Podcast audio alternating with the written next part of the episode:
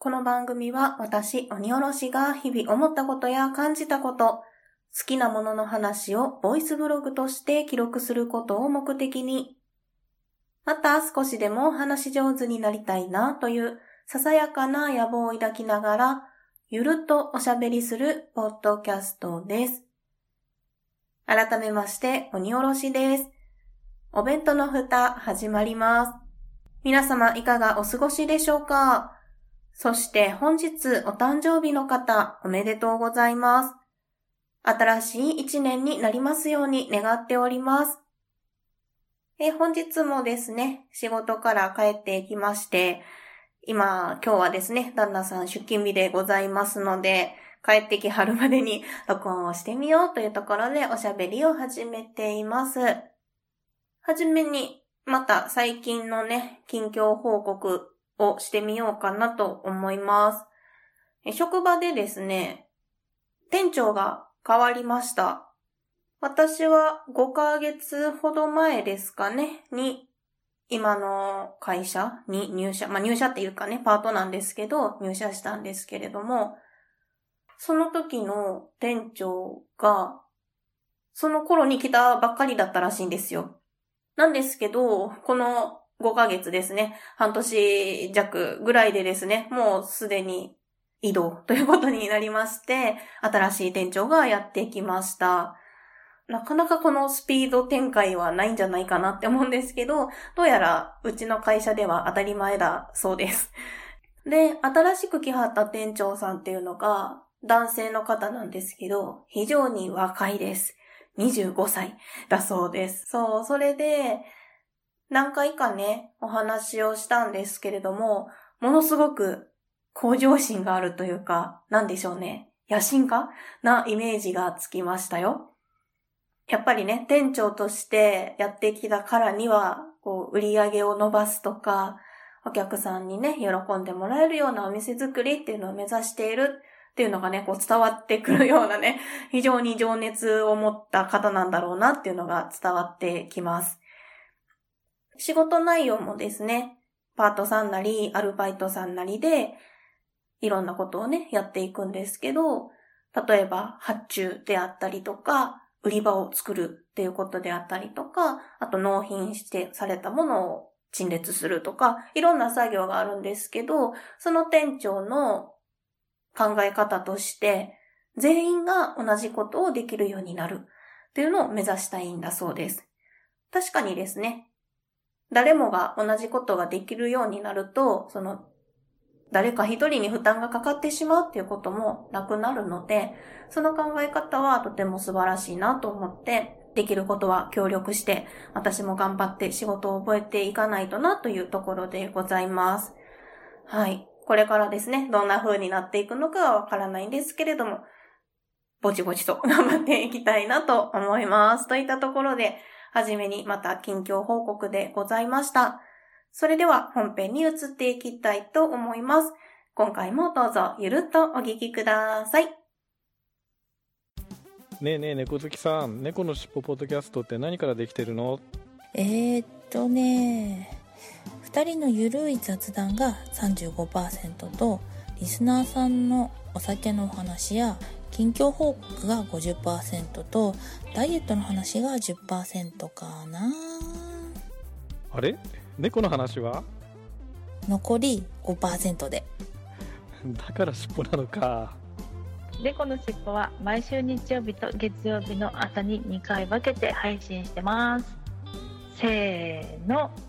次回も聞いてくださいね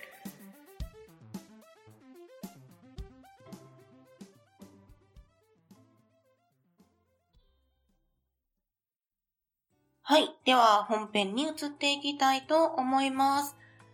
今回はですね、読書紹介の回にしたいと思います。最近ですね、おうち時間が増えて、読書をね、する時間が増えてきて、非常に喜んでおります。またですね、誰々さんの本が読みたいなみたいなことをツイートしたりしますと、いろんな方から、この作品がいいですよっていうのをね、おすすめしていただいて、今度読もうと思ってね、楽しみに撮ってある本もあるので、そういったものもですね、また読み終えましたらご紹介できたらなと思っております。では、今回ご紹介したい本なんですけれども、ノーガール、ノーライフという作品です。ノーガールの脳とノーライフの脳は農業の脳の字を書きます。こちら、垣谷美雨さんという方が書かれた作品です。この本を手に取ったきっかけなんですけれども、このまさしくそのノーガール、ノーライフっていうことで、農業のね、農っていう文字が使われているっていうところと、あと、表紙をね、手に取ってみましたらば、女の子がですね、農作業する格好をしているんですよ。で、それを見て、うん、面白そうやなって本屋さんでね、見かけた時に思ってたんですね。で、いつか読みたいなっていうふうに思ってたんですけど、なかなか読めていなかったんですが、ポッドキャスト番組、農家の種という番組でですね、このノーガール、ノーライフの作品について、書評ということで、ネタバレありでお話をされていました。で、そちらを聞きまして、やっぱりこれは読んでみるべきかもしれないというふうにね、思いましたので、やっとこさですね、手に取って読むことができました。内容はズバリ、新規収納に関わるお話なんですけれども、非常に面白かったです。この本はですね、約350ページほどあるんですけれども、意気読みいたしました。ではですね、いつものようにあらすじからご紹介していきたいと思います。水沢久美子は派遣切りにあった日、同性相手から突然、結婚したい人がいるから出て行ってくれ、と告げられる。仕事も家も彼氏も失った32歳の春。失意のどん底にいた時、偶然目にした農業女子特集というテレビ番組に釘付けになる。これだ運命を感じた久美子は早速、田舎に引っ越し、農業大学へ入学することを決意。明るい農村ライフが待っていると信じていたが、と書かれております。今回もですね、なるべくネタバレはなしでお話ししようと思います。このお話はですね、人生に挫折しかけた主人公が、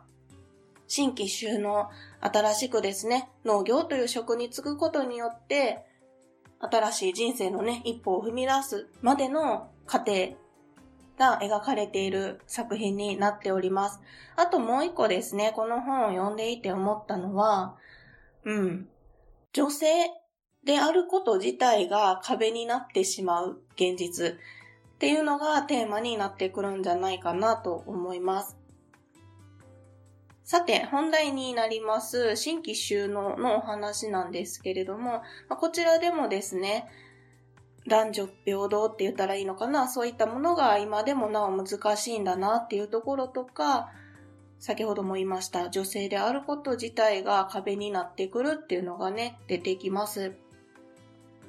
そもそも男性と女性では物理的な問題として力の差がありますよね。重いものを運ぶとか、基礎体力であるとか、そういうところが違いますよね。あと、後ろ盾っていうものがあるかないかで、この農業を始められるかっていうところが非常に難しくなってきます。例えば、結婚はしているのかとか、もともとお家の家業は農業だったのかとか、農業した経験があるのかとか、地域の農業の人たちのつながりなのかがそもそもあるのかっていう、そういった後ろ盾があるかどうかで、新規収納のしやすさっていうのが全然違うんですよね。で、久美子は見事に全て持ってないんですよね。なので、初めから新規収納したいのにできないっていう現実を突きつけられます。なんかそのことを象徴するシーンがあって、そもそも久美子がこれやと思って、その農業を始めようって思ったきっかけが、農業女子特集っていうテレビ番組だったんですよね。で、そこで、久美子よりも若い20代ぐらいの女の子が農作業の機械を扱ったりとか、畑をね、耕すっていうシーンとか、あとインタビューで、一人でもできますよっていうお話をしてるんですけど、実は、その、テレビに出ていた女の子の実家がもともと、実家というかおじいちゃんおばあちゃんか。おじいちゃんおばあちゃんがもともと農業をしていた人であったりとか、そのね、畑自体ももうすでにもともと持っていた土地であったりとか、その農工具ですよね、機械ももともと持っていたものだったとか、そういう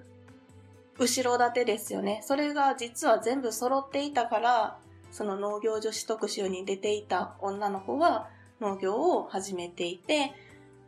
私でもできますよっていうようなことをお話をしているというものだったんですよ。そりゃ始められるわっていうね、うん、感じなね、印象を受けてしまいますよね。そんなこんなでですね、久美子はあらゆる困難に立ち向かっていくんですけれども、これを読んでて思うのは、久美子はなかなかにしたたかというか、強い女性だなっていうのは非常にひしひしと感じます。一番初めのね、その家を失って不動産屋さんに行くところで、その不動産屋さんで軽くあしらわれてしまったりとか、無事にね、農業大学を出て、じゃあ畑を借りたいんですっていうことで、農家の人にですね、頼みに行っても、どこの馬の骨ともわからんやつに貸せるかっていうところでことごとく断られてしまったり、作物なんて作ることができるはずもない場所だったら貸してあげるよって言われたりとか、いろんな偏見とかどうしようもない現実にね、立ち向かわないといけないんですけど、それを乗り越えていく。っていうところが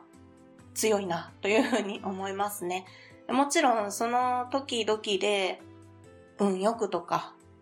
巡り合わせで助けてくれる人がいたから乗り越えられたことっていうのが多くあるんですけど、まあそういったこともね、ご縁とかそういうのもテーマになってくるんじゃないかなというふうにも思います。あとですね、そうですね。この作品は主人公以外にもたくさんの女性が出てきます。で、その女性たちもそれぞれこう、強さ、したたかさっていうのがあるので、それもね、見どころなんじゃないかなと思いますね。で、私は本を読むとき、小説を読むときに、自分に置き換えるというか、共感するかとか、わかるわってなるかどうかっていうところで、こう引き込まれていくかっていうところがあるんですけど、正直、主人公にめっちゃ共感するっていうところは、あまりなかったんですよ。タイプが違う人間だなっていうふうに思ったのがあるのかなって思うんですけど、そう、主人公に共感はしないかもなって思ったんですけど、このノーガール、ノーライフは、まあ、その新規収納っていうテーマがあるのはもちろんなんですけど、その農業のことを知らないから知れて面白いっていう部分と、あと、その、主人公の久美子がどうやって解決していくのか、新規収納を目指していくのかっていうところを、いつもとは違ってこう客観的に見られるというか、そういうところがあったので、これはまたそれでね、別の面白さを感じた作品でもありました。あとですね、これを読んでいて思ったのは、今度は自分に置き換えるっていうところなんですけど、今の幸せ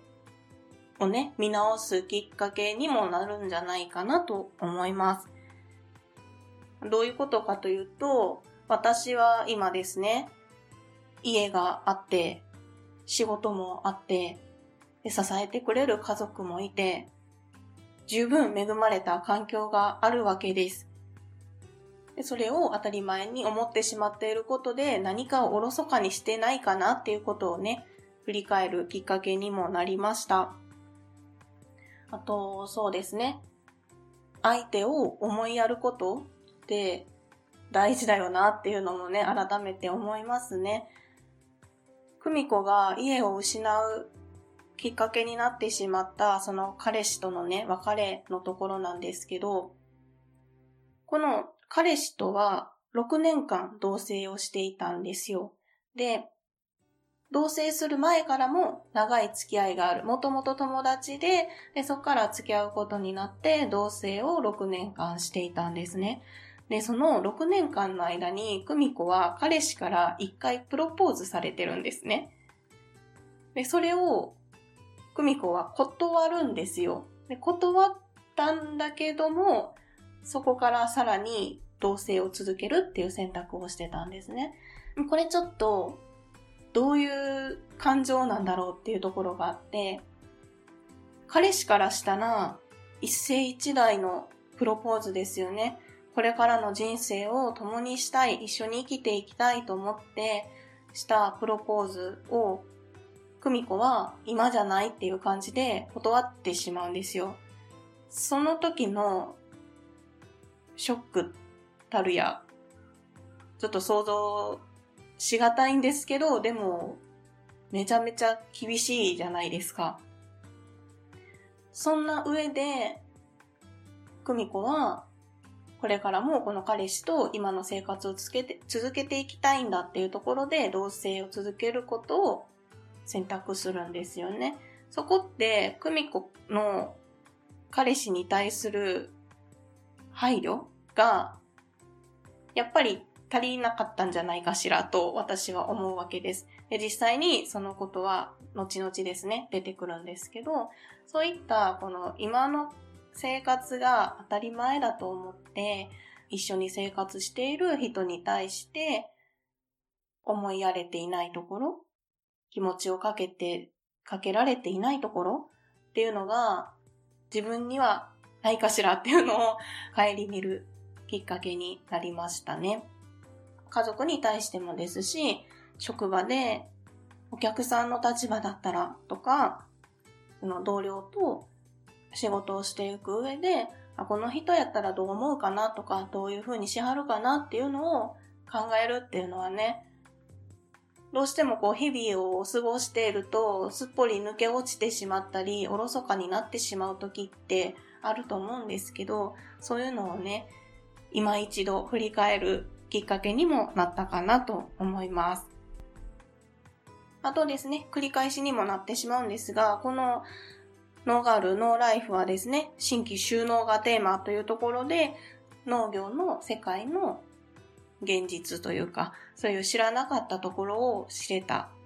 全部が全部本当っていうことはないと思うんですけど、いろんな課題とか壁とか、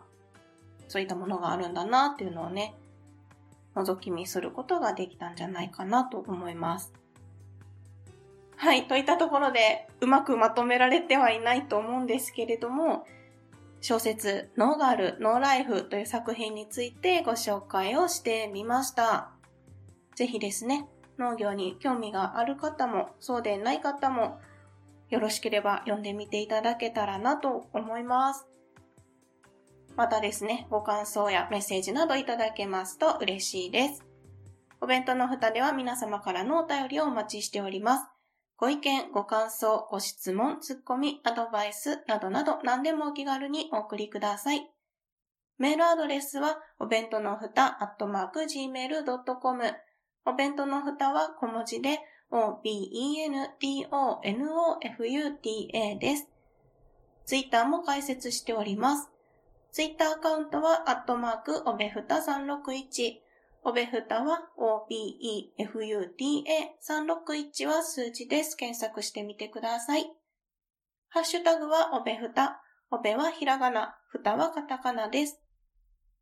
Gmail もしくは Twitter の DM にお便りをいただきますと、番組のステッカーをプレゼントしております。ぜひお気軽にお送りくださいませ。また、ハッシュタグおべふたでメッセージをいただきますと、ハッシュタグ大運動会でご紹介させていただきます。こちらもぜひお気軽にお送りくださいませ。それでは今回も最後までお聴きいただきましてありがとうございました。